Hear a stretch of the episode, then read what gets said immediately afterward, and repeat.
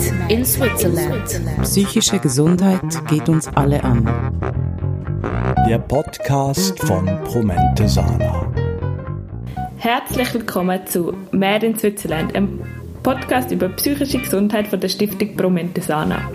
Ich bin Henrike Beckmann, ich bin Praktikantin da in der Stiftung und setze mich, seitdem ich da bin, intensiv mit dem Thema psychische Gesundheit auseinander.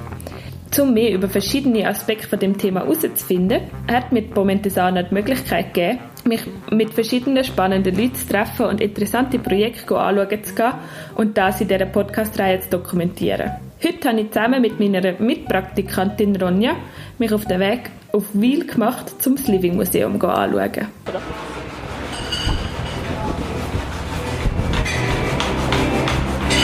Es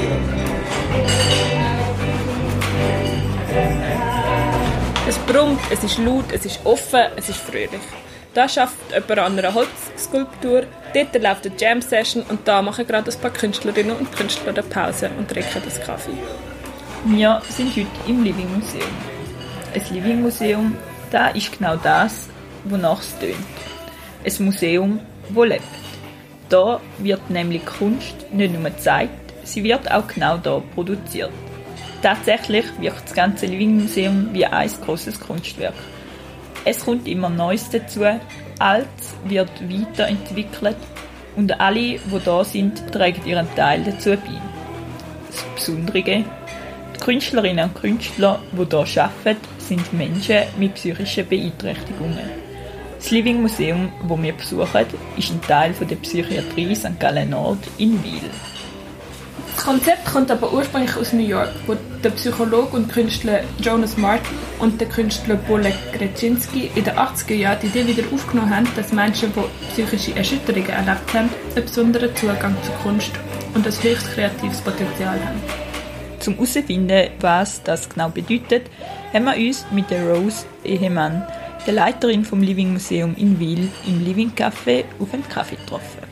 Also wir sind da ja im Living Museum, genau. Und was ist ein Living Museum genau? Ein Living Museum ist ein Ort, man könnte es vielleicht eher am ehesten beschreiben als eine Art Kunstasyl.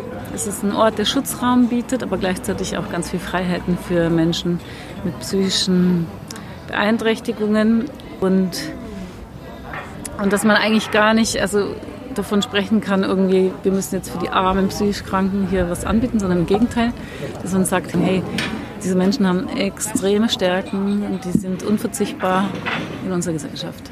Wie bist du dazu gekommen, das in die Schweiz zu bringen? Weil das ist ja ursprünglich aus New York. Also ich habe Kunsttherapie studiert und ich hatte dann verschiedene Praktika gemacht und ich hatte immer das Gefühl, also das, was ich da gesehen hatte, das engt mich wahnsinnig ein irgendwie. Aber als ich dann das erste Mal ins Living Museum New York reinkam, ist mein Herz aufgegangen. Und da habe ich das Gefühl gehabt, jetzt weiß ich, warum ich Kunsttherapie studiert habe. Und ich wusste, ich will unbedingt genau sowas in Europa irgendwo verwirklichen. Was ist denn jetzt da genau der Unterschied zu einer Kunsttherapie? Der Unterschied ist, dass wir gar keine Therapie hier machen, sondern es entsteht die Kunst. Und es geht darum, dass wir hier die Menschen weiter zu Künstlern ausbilden. Manche leben das schon und sind bereits Künstler, aber bei manchen geht es auch darum, dass man ihnen so eine Ausbildung ermöglicht, dass sie an, äh, über längere Zeit an ihrem Werk arbeiten und dass man dann äh, auch sie in Ausstellungen integriert. Aber dass es therapeutisch wirkt gleichzeitig oder heilsam ist, das wissen alle, die selber Kunst machen. Ich habe mich vorher ein bisschen informiert und habe dann einen Artikel gefunden, wo drin gestanden ist, dass das Konzept Living Museum an der WHO-Konferenz als vierte Revolution in der Geschichte der Psychiatrie vorgestellt worden ist. Was ist so revolutionär an dem?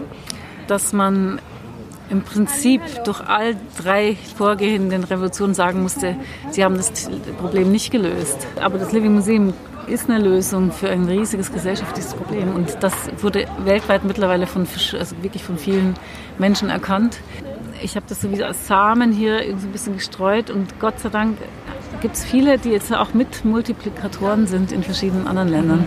Deswegen auch die vierte Revolution, weil das eine weltweite Bewegung eigentlich geworden ist. Wir wollen nicht versuchen, die psychisch kranken Menschen in die Gesellschaft zu integrieren. Vielfach hat man gesehen, diese Bestrebungen funktionieren nicht. Also auch diese ganzen Wiedereingliederungsmaßnahmen, das Tragische ist, dass die Menschen wieder erneut ein Scheitern äh, erleben oft Und dass es eigentlich so ist, dass sie hier den Schutzraum zur Verfügung gestellt bekommen und dass es eher umgekehrt ist. Die Gesellschaft, die auch krank ist, wenn man das heute anschaut, die soll sich im Living Museum integrieren und von hier raus heil werden. Also der, der Ansatz hat durchaus auch etwas sehr radikal. Ja, das ist so. Das ist ziemlich radikal, das Ganze. Ja. Die so radikale Ideen erfahren ja immer auch viel Ablehnung. Also es gibt schon einzelne Personen, die skeptisch sind, die das Gefühl haben, die Leute dürfen hier viel zu frei sein, das geht doch nicht. Aber das ist, also ich muss sagen, gerade hier auch in, der, in unserer Institution wird das doch sehr geschätzt und gewertschätzt und im Gegenteil, also eigentlich gibt es immer wieder Stimmen, die sagen, es trägt wahnsinnig zum Image unserer Institution bei.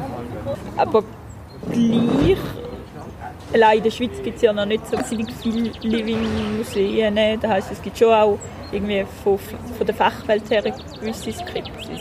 Nein, es liegt eher daran, dass es nicht genug Leute gibt, die das kennen vom Ansatz her und die, Okay. die das überhaupt wissen, worum es geht und die das auch leiten könnten. Und kannst du vielleicht nochmal also so ein bisschen genauer erzählen, was passiert, wenn ein Mensch da ankommt und äh, will etwas machen? Also kann man einfach kommen und machen, was man will in dem Sinn. Genau, das ist möglich, dass man kommt, machen, also macht, was man will. Das machen eh alle. Die machen alle, was sie wollen. Aber klar, sie werden einerseits natürlich inspiriert durch den Ort, durch die vielen Werke, die schon da sind, dann durch die Menschen, die da drin sind und auch am Arbeiten sind. Es gibt wie so eine kreative Atmosphäre, die liegt im Feld und jemand, der da reinkommt, der hat automatisch Lust, auch gerade mitzumachen und Ja, reinzutauchen. Und das ist schon so inspirierend, animierend, einfach die- einerseits die Werke, die da schon sind, aber auch natürlich die Menschen, die da drin sind und auch so richtig das Eintauchen im Prozess. Ja.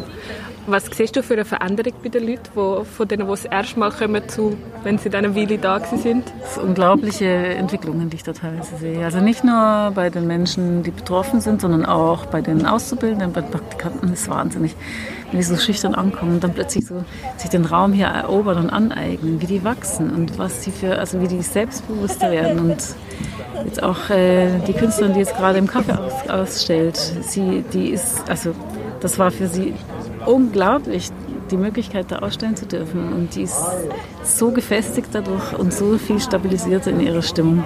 Also es ist einfach großartig. Und was natürlich auch wahnsinnig schön ist, es wirkt zu der sozialen Isolation und der Einsamkeit entgegen. Die Leute treffen sich hier, die knüpfen plötzlich Kontakte mit anderen Menschen und vorher sind sie sozial völlig isoliert oft.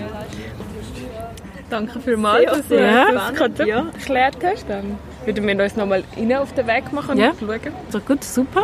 Aber ja, danke vielmals. Ja, ich danke euch für den. Besuch. Der Dasen ist künstlerisch tätig da im Living Museum und wir fragen ihn jetzt mal, was so seine Living Museum Geschichte ist. Ja, Hoi Dasen. hoi. Wir sehen ja schon diverse künstlerische Tätigkeiten schon hinter mir, weil ich bin schon jetzt ein paar Wochen da. Und ich erlebe äh, ja, das Museum sehr lebhaft. Es ist sehr vielfältig, man kann sehr viele Sachen machen. Und es wird nie langweilig. Was gibt dir so das Living Museum für dich? Äh, für mich gibt es sehr viel Kraft, weil es verschiedene Menschen da sind, mit verschiedenen Geschichten und alles. Und das inspiriert mich halt. Und das gibt mir eben zusätzliche Kraft, weil es so sehr vielfältig ist. Weil jeder seine eigene Geschichte mitbringt. Die Vera ist seit einem Jahr da als Künstlerin tätig und wir treffen sie da in der Raucherpause. Was ist so deine Living Museum Geschichte? Ich bin sechs Monate stationär da gsi. und dreimal in der Woche bin ich da malen gekommen, weil ich wieder han wollte lernen malen nach der Hirnblutung. Wie hat sich das für dich entwickelt vom ersten Mal, wo du da reingelaufen bist, zu jetzt? Zu jetzt, dass ich einen Mann da innen kennengelernt habe, kann, auch ein Patient. Und wir haben uns von Anfang an gut verstanden.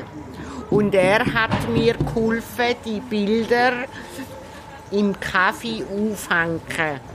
Und das hat sich so eine Freundschaft entwickelt, wo einfach schön ist, Es tut gut. Du hast vorher eben gesagt, ähm, deine Ausstellung im Kaffee. Wie, wie fühlt sich das an, so eine eigene Ausstellung zu haben? Es ist grossartig. Ich musste sagen, da fühle ich mich wieder als Mensch.